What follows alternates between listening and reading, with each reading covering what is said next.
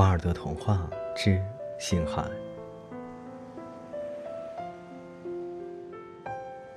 从前有一天晚上，两个穷樵夫正穿过一个大松树林，走回家去。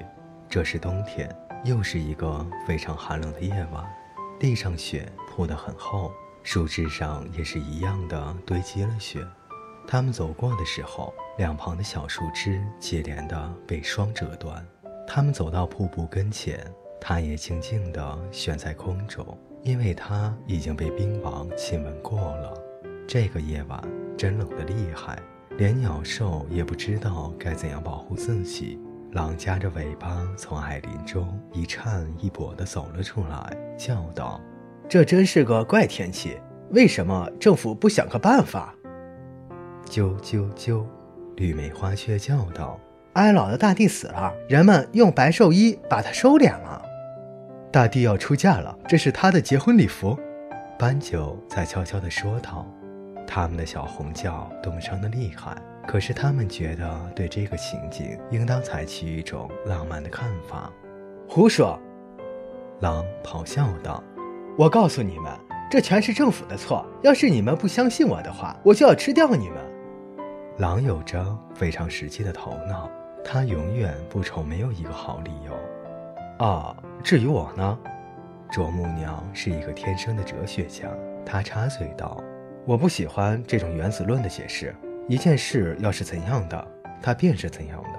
现在天气太冷了，天气确实太冷。住在高高山树上的小松鼠们接连擦着彼此的鼻子取暖。兔子们在它们的洞里缩着身体，不敢朝门外去看一眼。”唯一喜欢这种天气的人就是大脚趾，它们的羽毛让白霜冻得很硬，可是它们并不介意。它们咕噜噜地转动着它们又黄又大的眼睛，隔着树相互叫唤着：“图毁特，图毁特，图火，天气多好啊！”两个樵夫只顾向前走着，一路上起劲儿地向他们的手指吹气。用他们笨重的有铁钉的靴子在雪地上乱踏。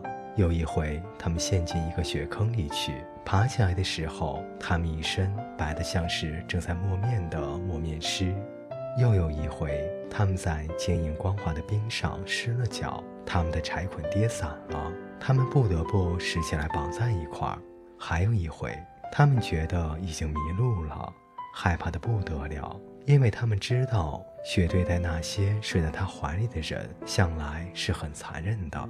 不过，他们信任那位守护着一切出门人的圣马丁，便顺着原路退回去。他们小心地下着脚步，后来终于走到了树林口，看见下面山谷里远远地闪着他们村子的灯光。他们看见自己出了险，高兴得不得了，便大声笑了起来。在他们的眼里，大地仿佛是一朵银花，月亮就像一朵金花。然而，他们笑过之后就忧愁起来了。他们想起了自己的贫穷，一位樵夫便对他的伙伴说：“我们为什么还要高兴呢？既然生活偏向着有钱人，不是向着我们这样的穷人，我们还不如冻死在林子里，或者让野兽抓住我们来弄死。”哎，真的，他的伙伴答道。有的人享受的很多，有的人享受的很少。不平已经把世界分掉了，可是排除忧愁以外，没有一件东西是分配的平均的。可是他们正在相互悲叹他们的贫苦时，一件奇怪的事情发生了：从天上掉下来一颗很亮很美的星星来，它从别的星星旁边经过，溜下了天边。他们惊奇地望着它。他们觉得它好像落在小羊圈旁边，大约有丢一块石头距离的一丛柳树后面。哎呀，那个找到它就可以得到一坛金子。他们叫道，便跑了起来，因为他们太想金子了。一个樵夫比他的伙伴跑得要快，他追过那个人，从柳树丛中传了出去，到柳树外面。看呀，白雪上确定有一个金色的东西。他连忙跑过去，到他跟前，弯下身子，用两只手去摸它。这是一件精致的、绣着许多星星的金线斗篷，叠成了许多的褶子。他大声对他的伙伴说：“他已经找到天上掉下来的宝物了。等他的伙伴走近，他们就在雪中坐下来，打开斗篷的褶子，准备把金子拿来平分。可是，哎呦，那里面没有金，也没有银，的确，连任何宝物都没有，只有一个睡着的婴孩。他们中一个人便说：“哎，我们的希望就只能这样痛苦收场。嗯，我们的运气啊，实在不好。一个小孩对男人有什么好处呢？”我们还是把他丢在这儿，走我们的路吧。我们都是穷人，又还有我们自己的孩子，我们不应该把我们孩子的饮食去分给别人啊！把这个小孩丢在这儿，让他冻死在雪里，会是一件坏事。虽然我跟你们一样穷，还要养活好几口人，锅子里的东西又很少，可是我要把他带回家去，我的妻子会照应他的。他很慈爱地把小孩抱起来，用斗篷裹住小孩的身子，免得小孩受寒。随后便走下山去，回到村子里。他的傻气和他的软心肠，叫他的伙伴非常的惊奇。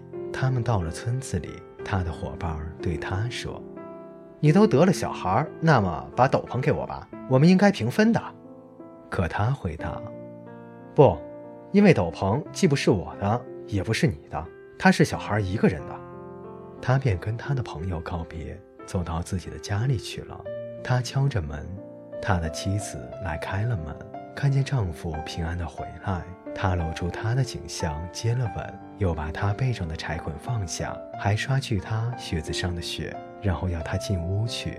可是他对他说：“我在林子里找到一个东西，我把它带回来了，需要你照应。”他站在门外不进来。是什么呢？他大声问道：“快给我看看！我们家里空空的，我们正需要很多东西。”他拉开斗篷，把睡着的小孩给他看了。“哎呦喂，丈夫呀！”他喃喃地说：“难道我们自己的小孩还不够多？你还得带一个换了的孩子到我们的家里来吗？谁知道他会不会给我们招来厄运呢？我们又用什么来养他呢？”他对他生气了，可是这是一个星孩啊。他答道，他便把他怎样奇怪的找到那个小孩的经过情形对他讲了。可是他还是不肯息怒，他却挖苦他，生气的讲话，并且嚷嚷着：“我们自己的小孩都吃不饱，难道还要养别人的小孩吗？谁来照应我们呢？谁又给我们饮食吃呢？不要这样。”上帝连麻雀也要照应的，上帝连他们也养呢。他答道：“麻雀在冬天不是也常常饿死吗？”她问道：“现在不就是冬天？”她丈夫并不回答，却站在门外不进来。一股冷风从树林里吹进门内，她打了一个寒战，颤抖起来。他就对他说：“你不能把门关上吗？一股冷风吹进屋来了，我冷啊。”吹进硬心肠的人家里来的风，不应该总是冷风吗？他反问道。妻子并不回答，却更靠近炉火了。过了一会儿，他掉过头去看他，他的眼里充满了泪水。他连忙走进来，把孩子放在他怀里。他亲吻着孩子，把他放到一张小床上去。他们自己最小的孩子就睡在那儿。第二天，第二天。樵夫拿开那件珍奇的金斗篷，放进一个大柜子里去。他妻子也取下孩子颈项上戴的琥珀项链，放进了柜子里。星孩便和樵夫的孩子们一起养育了起来，在同一张桌上吃饭，和他们在一起玩。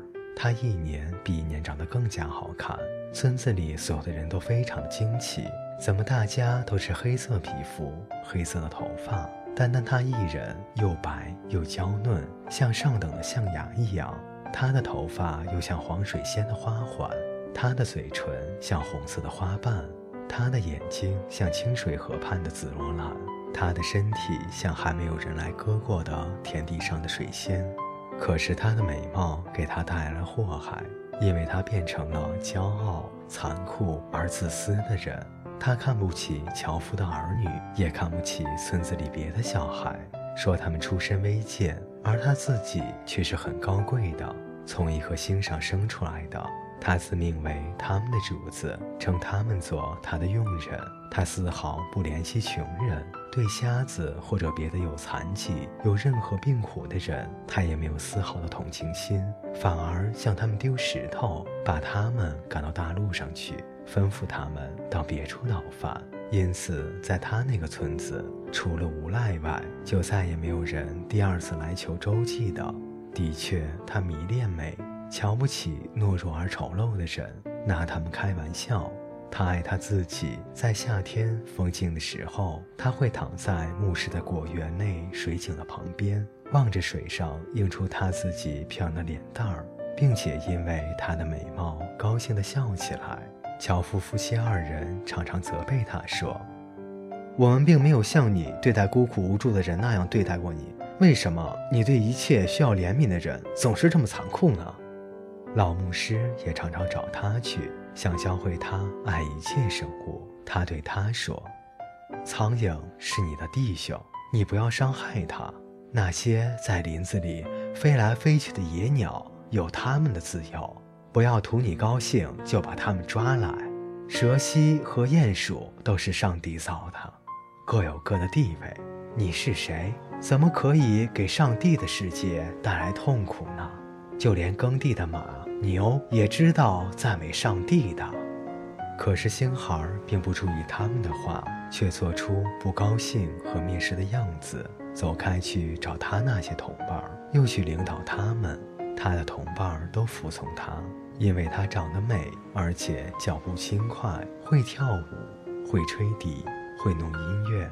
不管星孩引他们到什么地方，他们都跟着他去。不管星孩吩咐他们做什么事，他们都去做。他用一根尖芦苇刺进鼹鼠朦胧的眼睛里时，他们都笑了。他拿石子去打大麻风病的时候，他们也笑了。在无论什么事情上面，他都支配他们，他们的心肠也变硬了，就跟他完全一样。各位听众朋友。本节故事就为您播讲到这里，感谢您的陪伴，我们下集再见。